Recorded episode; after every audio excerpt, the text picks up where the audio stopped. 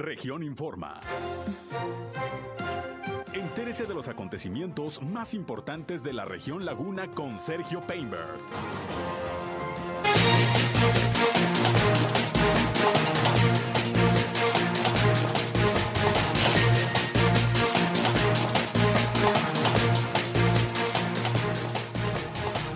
La fiscal del Instituto Municipal de Planeación se dará seguimiento a todo, a todo el tema del arte urbano.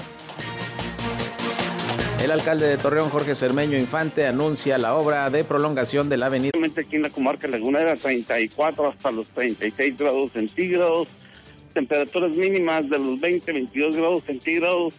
Se alejan un poquito las precipitaciones de aquí de la comarca lagunera. El día de ayer tuvimos una precipitación meteorológica apenas 2.0. En otras partes de la ciudad o de la zona urbana un poquito más. Sin embargo, no rebasaron los 5 milímetros. Eh, vientos de ayer de 25 kilómetros por hora. Espero que continuemos con estas condiciones de viento al menos las próximas 72 horas, con vientos de ligeros a moderados, un poquito de polvo hacia las horas de la tarde nada de cuidado. El clima.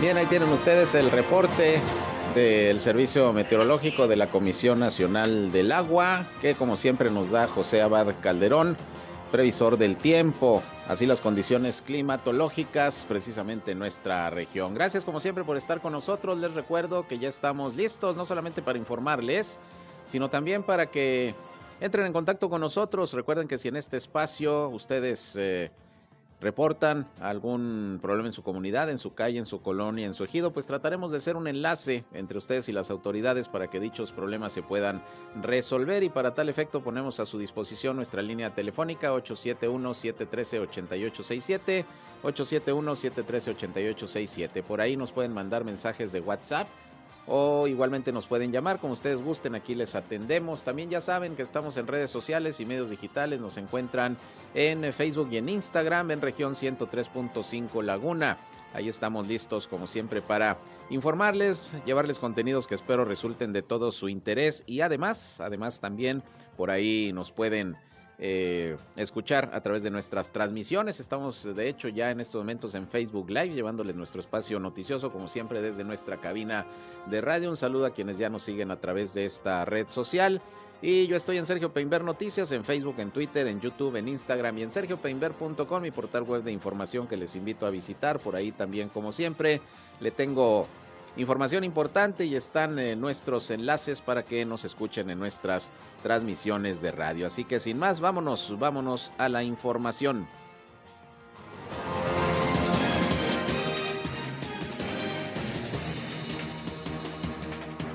Bien, y comenzando con la información, déjeme le comento que el día de hoy se llevó a cabo una reunión más del Consejo del Instituto Municipal de Planeación, que estuvo encabezada la Junta por el alcalde de Torreón, Jorge Cermeño Infante. Y bueno, ahí se abordaron varios temas que tienen que ver sobre todo con estos proyectos de rescate del arte urbano que está planteando el Instituto Municipal de Planeación. Incluso por ahí se presentó eh, un eh, libro que ya fue elaborado con fotografías pues del arte urbano, incluso mucho del graffiti que se observa en la ciudad, pero que tiene eh, características artísticas, que no solamente son rayones, en fin, como generalmente ocurre, sino que es arte, arte que se está rescatando a través precisamente de estos planes y proyectos del Implan para tal efecto y precisamente eh, vienen actividades en el mes de octubre relacionadas con el tema del el rescate del arte urbano. Y vamos a escuchar precisamente cuáles son los objetivos del Implan en este sentido. El director de este organismo, José Antonio Ramírez, habló al respecto. Escuchemos. El arte urbano, por definición, es un arte exclusivo de la ciudad. Entonces, el hecho de documentar estas manifestaciones artísticas no nada más es un tema de porque se ve estéticamente agradable, sino porque te transmiten mensajes. Te habla de la posición ideológica que tienen sus habitantes en el momento y por eso vamos a buscar que este programa no se quede aquí, sino que la próxima administración lo pueda adoptar como un programa permanente, porque ustedes saben que el, el graffiti es un arte muy vulnerable un día puede estar la pieza ahí y si el propietario quiere pintarlo, pues lo pinta y se pierde, ¿no? Entonces, llevar el registro de todas estas manifestaciones es importante para conservar el patrimonio cultural. Bien, ahí tiene usted, pues eh, es lo que tiene como proyecto, no de ahorita, desde hace bastante tiempo el Instituto Municipal de Planeación de estar pues llevando a cabo actividades para el rescate del arte urbano y en octubre va a haber varias actividades que se van a estar dando a conocer. De entrada va a haber algunas conferencias que tienen que ver con el tema y la invitación pues es para todo para todo el público que quiera participar de ellas. Pero bueno, en esa reunión, le decía, estuvo el alcalde de Torreón, Jorge Cermeño Infante, quien en principio comentó que bueno, se va a entregar un Torreón eh, más ordenado, que todo lo que ha sido con la apertura de nuevos fraccionamientos, el crecimiento de la ciudad en esta administración, se ha tratado de que se cumplan con las normas, con los reglamentos municipales y pues eh, ordenar el desarrollo urbano de la ciudad. Vamos a escuchar en principio lo que sobre esto dijo el alcalde Cermeño. Cerramos bien porque hemos atendido todas las, todas las obligaciones que tiene el municipio en cuanto a crecimiento, ordenamiento urbano. Buscamos que aquellos nuevos fraccionamientos, nuevas edificaciones, nuevos comercios que se han instalado en la ciudad, lo hicieran siempre dentro de las normas que marca la construcción en Torreón.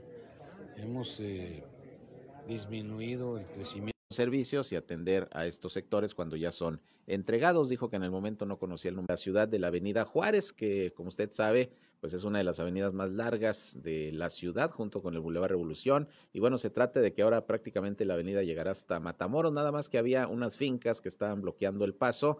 Ya se adquirió una y mañana en sesión de cabildo se deberá aprobar la adquisición de otra de estas fincas para que ya quede libre el paso y se pueda ampliar la avenida Juárez le digo, pues prácticamente ya hasta Matamoros. Vamos a escuchar lo que también sobre esto dijo el alcalde Jorge Cermeño. Esta obra que comentó sí deberá iniciarse y terminarse en esta administración. Este jueves se va a aprobar en Cabildo ya el pago de uno de, las, eh, de los dueños de una de las fincas que obstaculizan el paso en la Juárez. Una vez aprobado en Cabildo, vamos a iniciar su demolición para que en estos próximos semanas podamos estar haciendo la obra de ampliar la Juárez, abrirla, como usted, al igual que el Boulevard Revolución, es la única avenida que cruza de todo Torreón hasta Matamoros. Entonces va a ser una apertura muy importante. Llevamos mucho tiempo arreglando, eh, llegando a acuerdos con los dueños. Con uno ya se le compró, ya nomás nos falta arreglar el otro. De cada finca. La avenida Juárez, diversos servicios de atención que tiene a su cargo esta oficina. De hecho, también maneja el programa de protección consular en el extranjero. Y bueno, pues hoy ya se estuvieron atendiendo algunas citas luego de su apertura para quienes deseen hacer, eh, deseen hacer algún trámite ahí precisamente en esta oficina que estará operando al 50% de su capacidad, pero bueno, ya puede ir el público a través de las citas que se van a atender 35 por día. Así que si usted eh, requiere su pasaporte, renovación, sacarlo, algún otro trámite de relaciones exteriores, pues ya puede acudir en Gómez Palacio a esta oficina de enlace o se puede comunicar también para hacer su cita al teléfono 880 10 773. Repito, 880 10 773. Ahí puede hacer su cita para acudir a esta oficina de enlace con la Secretaría de Relaciones Exteriores que está ahí en la presidencia municipal de Gómez Palacio. Bien, por otra parte, hoy Ruth Medina, fiscal general del estado de Durango, eh, dio una rueda de prensa ahí en las instalaciones de la vicefiscalía en Lerdo para dar a conocer que ya fue detenido el presunto responsable del feminicidio de una maestra hace algunas semanas allá precisamente en Gómez Palacio. Explicó pues eh, todo lo que fue la investigación y cómo se dio con el eh, eh, pues la identificación y la ubicación precisamente de esta persona que ya, ya fue detenida y que, dice la fiscal, seguramente se le va a vincular a proceso. Vamos a escuchar lo que Ruth Medina explicó sobre este crimen, este feminicidio que pues sobre todo el sector magisterial lo conmocionó, incluso hubo algunas manifestaciones de maestros pues en exigencia de justicia. Vamos a escuchar. Las siguientes eh, eh, investigaciones que se hicieron fue alrededor, en el entorno de su domicilio, y pudimos saber por algunos vecinos que la casa de la maestra en meses anteriores había sido también eh, objeto de robo, el cual no denunciaron. eh, y simplemente se habían llevado muebles y algunas cosas que ya quien había ingresado a ese domicilio sabía cuál era la conformación. Desafortunadamente, ni la familia, ni ella, ni los vecinos dieron cuenta de esto. Pero fue un dato que nos comenzó a dar este, luz para el seguimiento de, aquí. Decirles también que gracias a la colaboración de los ciudadanos, un vecino nos proporciona un video de una área cercana, que pudimos extraer algunas imágenes que también nos sirvieron como parte de la investigación. Eh, posteriormente, eh, dentro del análisis de la casa, se ve que hay un acceso por la azotea que pudiera estar eh, eh, en cierta facilidad para unas casas aledañas a ella, casi la tercera casa. Se inician las investigaciones y tuvimos la manifestación de un menor de edad que nos manifiesta que él reconoce a una persona que ese día ingresa por la azotea al domicilio de la maestra. Desafortunadamente había un, había un árbol que era fácil de llegar e ingresar. Con esta manifestación del, menor, comenzamos a, indagar y a ahondar en las, eh, investigaciones. Eh, es hasta días posteriores que el padre de familia o el jefe de familia eh, de esa casa reconoce que a quien se refiere el menor que nos manifiesta es una persona de nombre Said que efectivamente el día de los hechos estuvo en su domicilio, que lo ven por la azotea. Después sale, eh, pero ellos no saben de dónde exactamente, con un bulto y eso es todo. Con ese dato, y una vez ya identificado a Said, comenzamos a, sacar eh, datos de identidad. Eh, se encontró una ficha signalética de, este de, de, esta persona, quien tenía ya un antecedente de robo de hace 10 años, la cual ya estaba prescrita, pero era un antecedente que nos daba ya el, el nombre completo, el domicilio, la actividad y todo. Así las cosas, eh, se solicitó un control judicial para el domicilio de esta persona, el mismo que se ejecutó, y en ese domicilio localizamos se localizaron los dos aparatos laptop que se habían eh, sustraído de la casa de la maestra y que eran de los objetos que la familia sí podía identificar. Una vez que tuvimos estos aparatos, eh, que la mm, información a través de los periciales eh, sí era, correspondía a, la maestra, con el señalamiento del menor corroborado por los adultos, solicitamos la orden de aprehensión decirles que el día de, hoy tenemos eh, eh, judicializada la carpeta con el presentado ante el juez. Eh, está en prisión preventiva. Esta es la persona. Él le manifestó al dueño de la casa que nos aporta los datos que estaba en una situación económica compleja, que buscaba trabajo y que no había encontrado y entonces ese pudo haber sido, el primer intento era el robo y estamos viendo si fue también el que perpetró el primer este, hecho en la casa de la maestra. Hoy está en prisión preventiva, no tenemos duda que va a ser vinculado a, proceso y por supuesto por el delito de feminicidio. Bien, pues ahí tiene usted, es la explicación, que estuvo un poquito más larga y seleccionamos lo más importante de lo que informó la fiscal del estado de Durango, Ruth Medina, sobre este lamentable acontecimiento, este feminicidio de esta maestra, por cierto, ya de la tercera edad, y que bueno, conmocionó al sector magisterial y pues como, como ocurre en estos casos a toda la comarca lagunera porque se trató de una mujer eh, asesinada, presumiblemente por esta persona que habría entrado una vez a robar a la casa de la maestra, en otra ocasión igualmente, y bueno, por alguna razón le quitó la vida, según los elementos de prueba que se tienen hasta este momento. Está detenido el presunto responsable y se espera su vinculación a proceso. Vamos a darle seguimiento, por lo pronto pues ya de alguna manera esclarecido este, este feminicidio. Si surge más información, seguramente la Fiscalía la dará a conocer y nosotros la transmitiremos. Vamos a una pausa, regresamos, es la una con 22. Región Informa. Ya volvemos. Al aire, región 103.5. Continuamos en región Informa.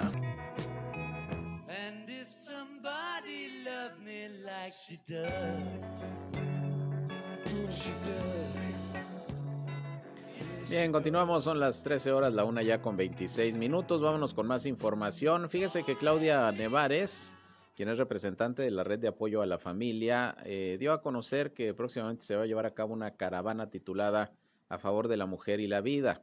Esta va a ser el próximo domingo, 3 de octubre, a las 11 de la mañana, y bueno, van a partir eh, desde el municipio de Lerdo, ahí por el Boulevard Miguel Alemán, hasta llegar a la Plaza Mayor de Torreón. Repito, es una campaña a favor de la mujer y la vida, que de alguna manera busca contrarrestar pues lo que ya se autorizó en nuestro país, que es eh, la despenalización del aborto.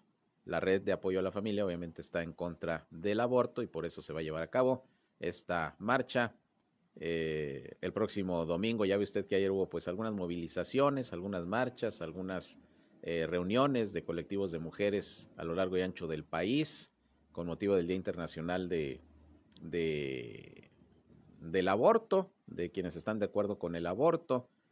Y ahí en la Ciudad de México, pues hubo, lamentablemente, pues ya sabe, algunos desmanes, algunos enfrentamientos de, colectivos feministas con, con, las autoridades. 37 heridos es lo que se reportó. Aquí realmente en, en eh, La Laguna no hubo mayores problemas, y hubo algunas eh, manifestaciones, algunas marchas, pero, pero todo tranquilo, sin, sin mayor problema. Vamos a escuchar lo que sobre esta actividad del próximo domingo comentó Claudia Nevares, repito, ella es de la Red de Apoyo a la Familia. Se convocó originalmente por parte de la CEM, eh, la Conferencia Episcopal Mexicana, eh, como una, una respuesta de inconformidad ante las situaciones emitidas recientemente por la Suprema Corte de Justicia en torno a la despenalización del aborto y el atentado contra la objeción de conciencia del personal de salud en materia precisamente de, del aborto.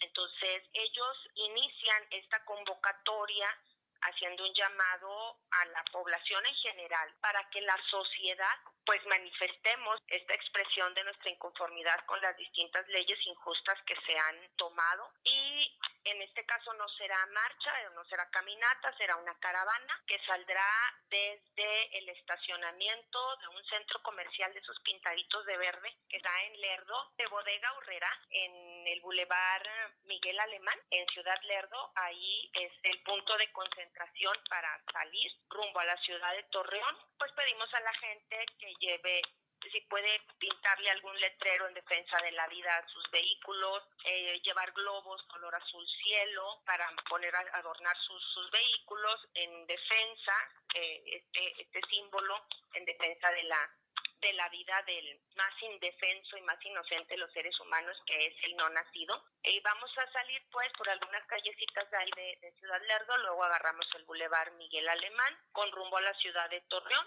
para eh, terminar o concluir en la Plaza Mayor de Torreón. Esto es también el, domingo, pues que pretendemos hacerlo al unísono que en Ciudad de México. Como van llegando, nosotros vamos regularmente organizando la salida, poniendo pues en fila, diríamos, los, los coches.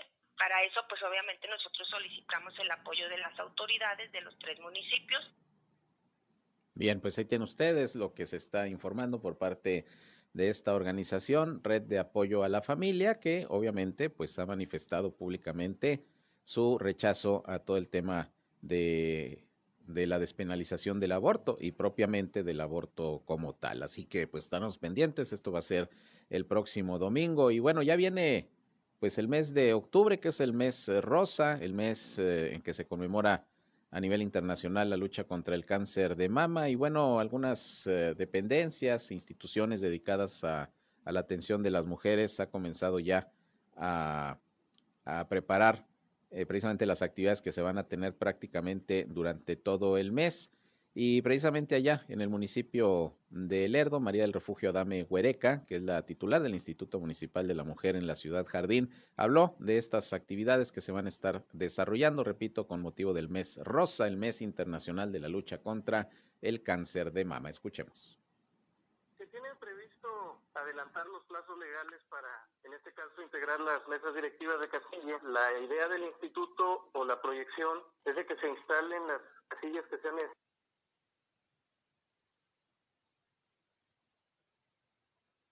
Ahora sí, eh, íbamos a escuchar a María del Refugio Adame Huereca. A ver si la tenemos por ahí. ¿No está? Bueno, aquí sí, sí la tengo. A lo mejor se me pasó enviarla para la edición. Eh, ahí se me atravesó un duende, pero aquí la tenemos. Es la directora del Instituto eh, Municipal de la Mujer en Lerdo. Actividades del mes rosa. Tenemos lo que es el encendido rosa.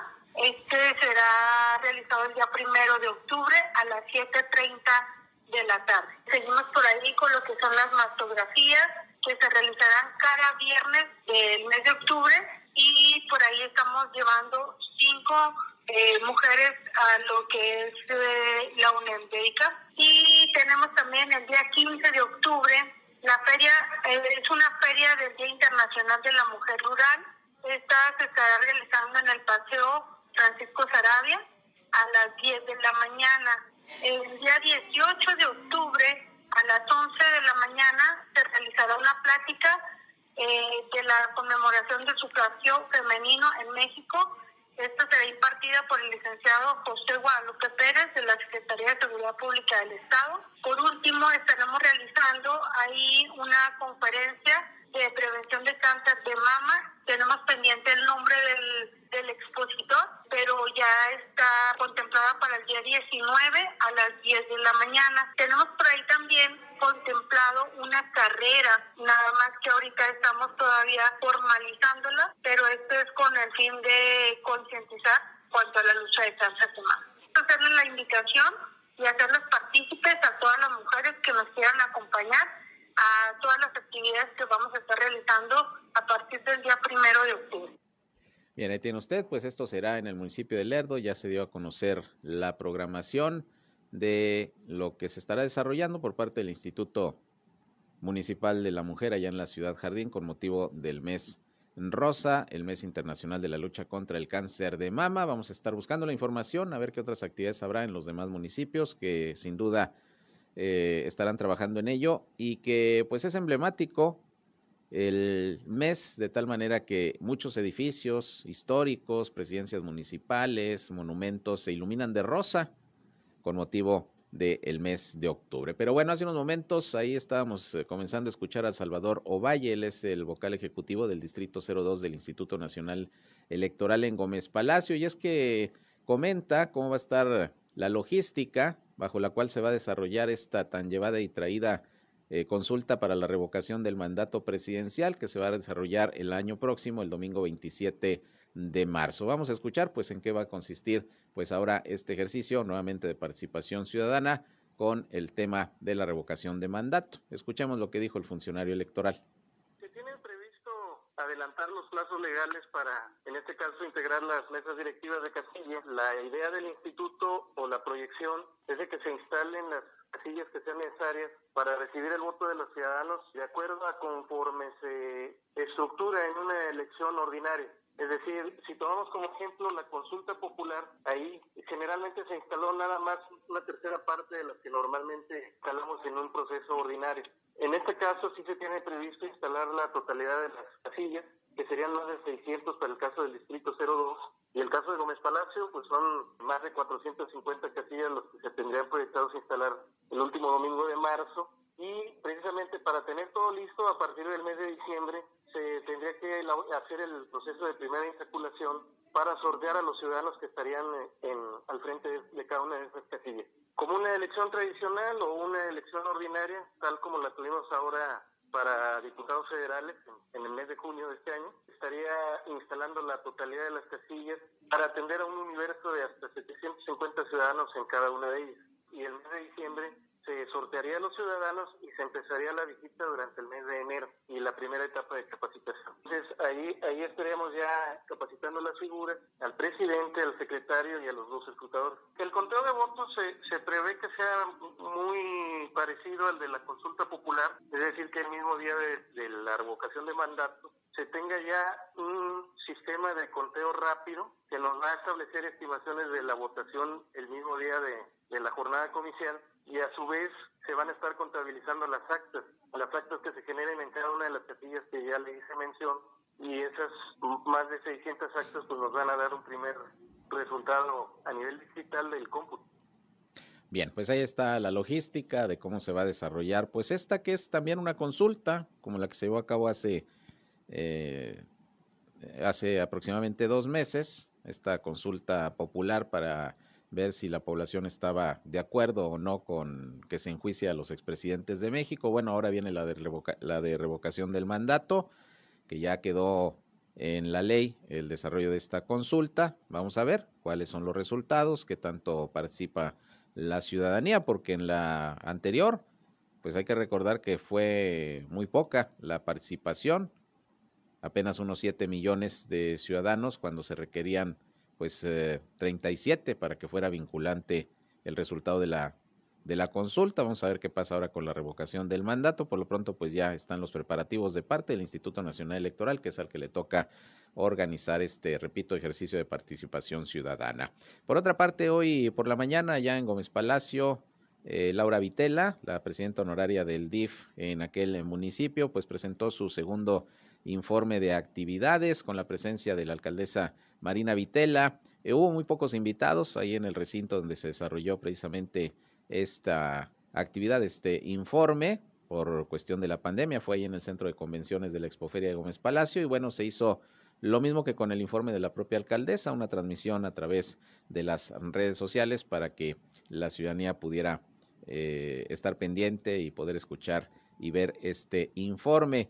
Ahí, bueno, se destacó el hecho de que el DIF Gómez Palacio ha llevado a cabo 230 mil acciones a favor de la población vulnerable, además de que se exhortó a la institución por parte de la alcaldesa a redoblar los esfuerzos y estar a la altura de las demandas ciudadanas. Así que hoy, segundo informe de actividades de la presidenta honoraria del DIF Gómez Palacio, Laura, Laura Vitela. Ya platicaremos con ella sobre más detalles de lo que ha venido haciendo precisamente el, el DIF allá en Gómez Palacio. Y bueno, por otra parte, ya tengo aquí los reportes de las autoridades sanitarias sobre la situación del COVID-19 al día de hoy.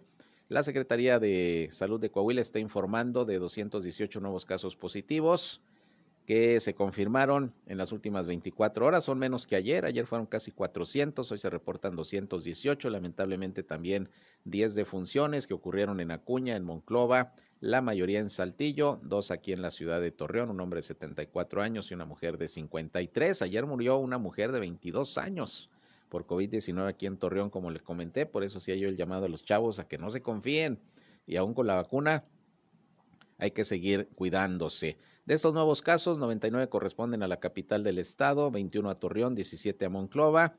El resto se divide en los demás municipios, en donde aparecen también de la Laguna San Pedro con 13 casos, Francisco y Madero con 8, Matamoros con 3 casos, no viene nuevamente y qué bueno el municipio el municipio de Viesca. Ya con estos números está llegando el estado de Coahuila a 90.783 casos positivos de virus SARS-CoV-2 desde el inicio de la pandemia y van 7.133 decesos. Bajó también el número de hospitalizados el día de hoy, se reportan 204 en todo el estado entre casos sospechosos y confirmados de virus SARS-CoV-2, de los cuales 104 pacientes son de Saltillo, 57 de Torreón, 13 de Monclova, 10 de Piedras Negras, 13 de San Juan de Sabinas y 7 de Ciudad Acuña. Le recuerdo que está Coahuila en semáforo epidemiológico amarillo, aunque como el lunes lo anunció el gobernador, las condiciones en la comarca lagunera, concretamente y en la zona norte del estado, son ya de semáforo epidemiológico verde. Esto falta que lo reconozca el gobierno federal, pero según los números de la Secretaría de Salud en eh, Coahuila, La Laguna y particularmente Torreón ya estarían en condición de semáforo epidemiológico en verde, lo cual es muy bueno, pero que debe implicar el que nos sigamos precisamente cuidando de la situación del el COVID-19. Y bueno, tengo por aquí también el reporte de la Secretaría de Salud del estado de Durango, que se da a conocer también muy temprano. 76 casos más se reportan de COVID-19 en las últimas 24 horas y 15 defunciones, de manera que está llegando en el número de casos acumulados desde que inició la pandemia eh, Durango a 46.405 casos confirmados y van 2.870 decesos. Se ha reducido también de manera importante el número de contagios en eh, Durango en las últimas semanas. Se mantiene en semáforo epidemiológico también en amarillo. Vamos al siguiente corte y regresamos con más. Son las 13 horas, una con 41. En un momento regresamos a Región Informa. Somos Región Radio 103.5. Regresamos a Región Informa.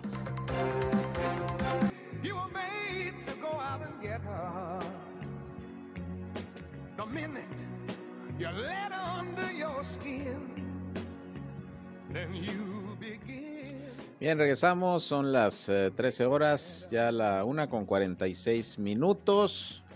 Recuerden nuestra línea telefónica a su disposición 871-713-8867. Ahí estamos a sus órdenes. Llámenos o mándenos mensajes de WhatsApp. Con mucho gusto aquí les atendemos. Y tenemos algunos reportes, uno en particular que nos hacen llegar de la colonia satélite. Un ciudadano nos reporta que ahí en la calle Juan de Espinosa, eh, en la confluencia de calle Venus, hay un taller mecánico que, bueno, pues está utilizando la banqueta también como taller, bloqueando pues el paso de los peatones, utiliza la banqueta como si fuera de su propiedad, ahí tiene los vehículos, las unidades arriba de la banqueta y ahí las están arreglando y sí nos mandan aquí fotografías precisamente con lo que se corrobora lo que se nos está señalando, piden la intervención en este caso de algún área municipal, me imagino que pudiera ser la dirección de inspección para ver eh, eh, qué está ocurriendo y por qué se está invadiendo por parte de este taller mecánico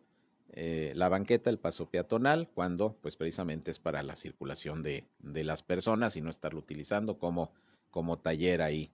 Eh, ese punto. Bueno, vamos a hacer el reporte con mucho gusto a, a, la autoridad municipal a ver si pueden mandar algún inspector que revise esta situación y se pueda, se pueda corregir. Por otra parte, también déjeme le comento que hubo varios accidentes viales anoche y el día de hoy, como siempre ya sabe, todos los días le comento algunos de los percances viales que se presentan en, eh, en, la laguna, no todos porque son bastantes, pero los más significativos. Mire, por ejemplo, un lavacoches resultó con diversas lesiones luego de que fue golpeado por su propio hijo en la colonia Villa California de la ciudad de Torreón con su vehículo. Y bueno, pues ya se tomaron cartas en el asunto. Luego también hubo otro, otro accidente de un conductor que impactó su camioneta de lujo contra una vivienda aquí en la ciudad de Torreón. Esto fue allá en la colonia Los Viñedos. Afortunadamente no se reportaron personas lesionadas. Esto ocurrió por la noche de ayer, poco después de las 21 horas, en el interior de la cerrada Las Palmas. La unidad siniestrada fue una camioneta BMW conducida por Jorge de 25 años de edad y según los peritos, el vehículo se desplazaba sobre la calle Oso de este sector cuando en un momento determinado el chofer perdió el control del volante y se proyectó hacia la banqueta. ¿Cómo hay choques de este tipo, eh? Que se van contra la banqueta, contra un poste y no hay más que de dos sopas, o exceso de velocidad o andar bajo los influjos del alcohol. Bueno, son tres sopas o manejar eh, con distractores como el uso del celular. Esto ocurrió allá en Viñedos eh, el día de ayer por la noche. Y luego fíjese que cayó un árbol arriba de un vehículo con los vientos que se registraron el día de ayer, que bueno, no estuvieron tan fuertes, pero bueno, yo creo que el arbolito estaba ya, ya muy, muy vulnerable. Y resulta que Cayó este árbol sobre un vehículo que estaba estacionado aquí en la zona centro de Torreón. No hay personas lesionadas afortunadamente. También fue por ahí de las nueve de la noche de ayer sobre la avenida Aldama, casi esquina con calzada Colón. El automóvil afectado fue un Volkswagen Jetta con placas de circulación del estado de Coahuila. La unidad se encontraba estacionada en batería en la acera norte de la avenida Aldama, justo a espaldas de una concesionaria de autos, cuando pues los vientos precipitaron este árbol y cayó sobre el toldo y lo dañó, pues obviamente eh, ahí lo, lo, aplastó del techo una parte, afortunadamente pues no, no había, eh, no había personas en ese momento en el vehículo, estaba estacionado, pero eso ocurrió ayer por la noche. Y luego resulta que esta mañana, cerca de las 7 de la mañana, una conductora que se pasó la luz en rojo del semáforo provocó un accidente vial frente a la colonia Torreón Jardín. Ahí sí hubo una persona lesionada. Esto fue exactamente a las 6.40 de la mañana en el crucero de Boulevard Revolución y el par vial de la calle 21. El vehículo responsable es un Volkswagen Jetta que era conducido por Marcela de 23 años de edad. La unidad salió de la colonia por la calle Dalias y al cruzar para incorporarse a la calle 21 fue impactada en la parte media por otro vehículo, un Aveo, que circulaba por el Boulevard Revolución y era tripulado por Roberto Carlos de 33 años, según los testigos. Pues eh, eh, ahí se dieron los datos de, de, quién tuvo la responsabilidad y bueno, pues fueron ellos mismos los que llamaron precisamente a, a los cuerpos de emergencia y bueno, una persona, Fabián de 35 años, que iba como copiloto en el aveo, resultó con algunas lesiones, según se reporta no de gravedad, pero bueno, se le tuvo que atender médicamente. Así las cosas con el tema de los accidentes viales de todos los días, aquí precisamente en la comarca lagunera, particularmente en Torreón. Y bueno, por otra parte, fíjese que el Partido Verde Ecologista de México está informando que en el marco del Día Mundial contra la Rabia, eh, ayer, por gestiones de la diputada local del Partido Verde, Claudia Rodríguez, diputada local en Coahuila, se llevó a cabo una jornada de vacunación antirrábica en los municipios de Torreón, Saltillo y Ramos Arizpe. El objetivo fue acercar a la ciudadanía los servicios de vacunación de manera gratuita a fin de poder brindar protección contra la rabia a todos los perros y gatos, que por cierto en este aspecto y también con motivo de este Día Internacional contra la Rabia, el eh, secretario de Salud de Coahuila, Roberto Bernal, informó que no se ha presentado un caso de rabia en humanos provocada por un perro o un gato desde hace 27 años.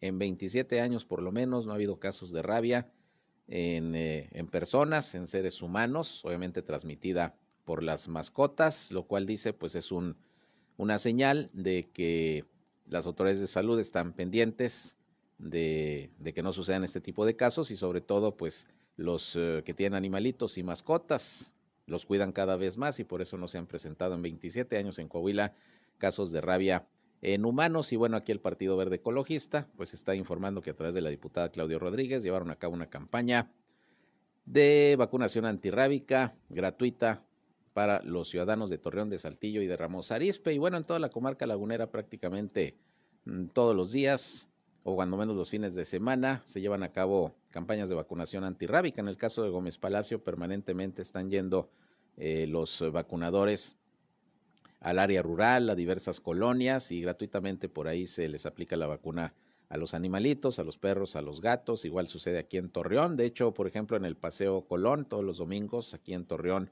la Dirección de Salud, a través del área de control animal, eh, llevan a cabo vacunación antirrábica. Mucha gente lleva sus mascotas. Bueno, pues aprovechan para, para vacunarlas. Y bueno, pues eh, esto con motivo, por lo menos esta actividad del Partido Verde eh, con motivo del Día Internacional de la Lucha contra la Rabia, que repito, en Coahuila, vamos a ver qué datos hay en Durango, pero en Coahuila 27 años, sin ningún caso de rabia en humanos, según la Secretaría de Salud del Estado de Coahuila. Cuide a sus, a mascotitas, de veras manténgalas en buenas condiciones de salud, pues para evitar no solamente el tema de la rabia, mire, cuide mucho también que no, no, no se les peguen garrapatas, porque la garrapata, aparte de que pues es muy molesto para las mascotistas, las mascotitas. Si a usted le muerde una garrapata, porque por ahí me dijeron que no se dice picadura de garrapata, es mordedura de garrapata, eh, le puede ocasionar la enfermedad de la riqueza, que puede ser grave, incluso llevar a la muerte.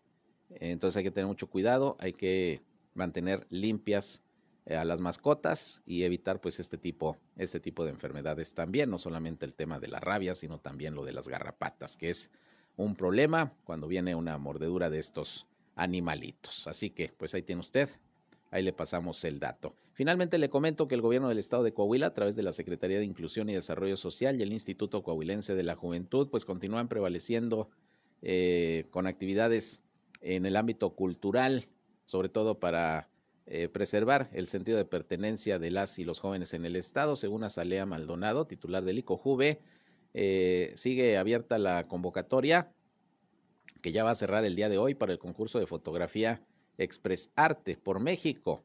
Azalea Maldonado dijo que se está invitando a los y las jóvenes a aprovechar eh, precisamente inscribirse en este concurso a través del cual pueden mostrar su talento, habilidades y sobre todo su perspectiva personal de lo que les identifica como mexicanos y mexicanas. Para poder inscribirse pueden consultar eh, la página del ICOJUVE, Coahuila, ahí viene toda la convocatoria. Cierra, no cierra hoy, cierra mañana. Mañana jueves, no, cierra hoy. Lo que pasa es que se equivocaron en el comunicado, pusieron jueves 29 de septiembre, no, es hoy, hoy es 29 de, septiembre. Entonces cierra el día de hoy si nos atenemos a, la fecha. Y hay que ingresar para eh, enviar ahí sus uh, propuestas a icojuvefotografía.gmail.com, ese es el correo electrónico y cojuvefotografía.gmail.com para todos los chavos que les gusta la fotografía, se puedan eh, inscribir en este concurso Expresarte por México. Es la invitación que hace el Instituto Coahuilense de la Juventud para todos los chavos del estado de Coahuila. Bien, con esto nos vamos. Gracias por su atención a este espacio de noticias. Les agradezco el que nos hayan acompañado a lo largo de esta hora. A las 19 horas, a las 7, estoy nuevamente con ustedes en nuestra tercera emisión, ya con el resumen informativo del día, el más completo en la comarca lagunera a través de la radio. Aquí por el 103.5 de frecuencia modulada Región Radio, una estación más del Grupo Región, la Radio Grande de Coahuila. Yo soy Sergio Peinbert, usted ya me conoce, pásenla bien, es mitad de semana y más tarde nos volvemos a escuchar. Si van a comer, muy buen provecho. Buenas tardes. Esto fue Región Informa. Ahora está al tanto de los acontecimientos más relevantes. Lo esperamos en la próxima emisión.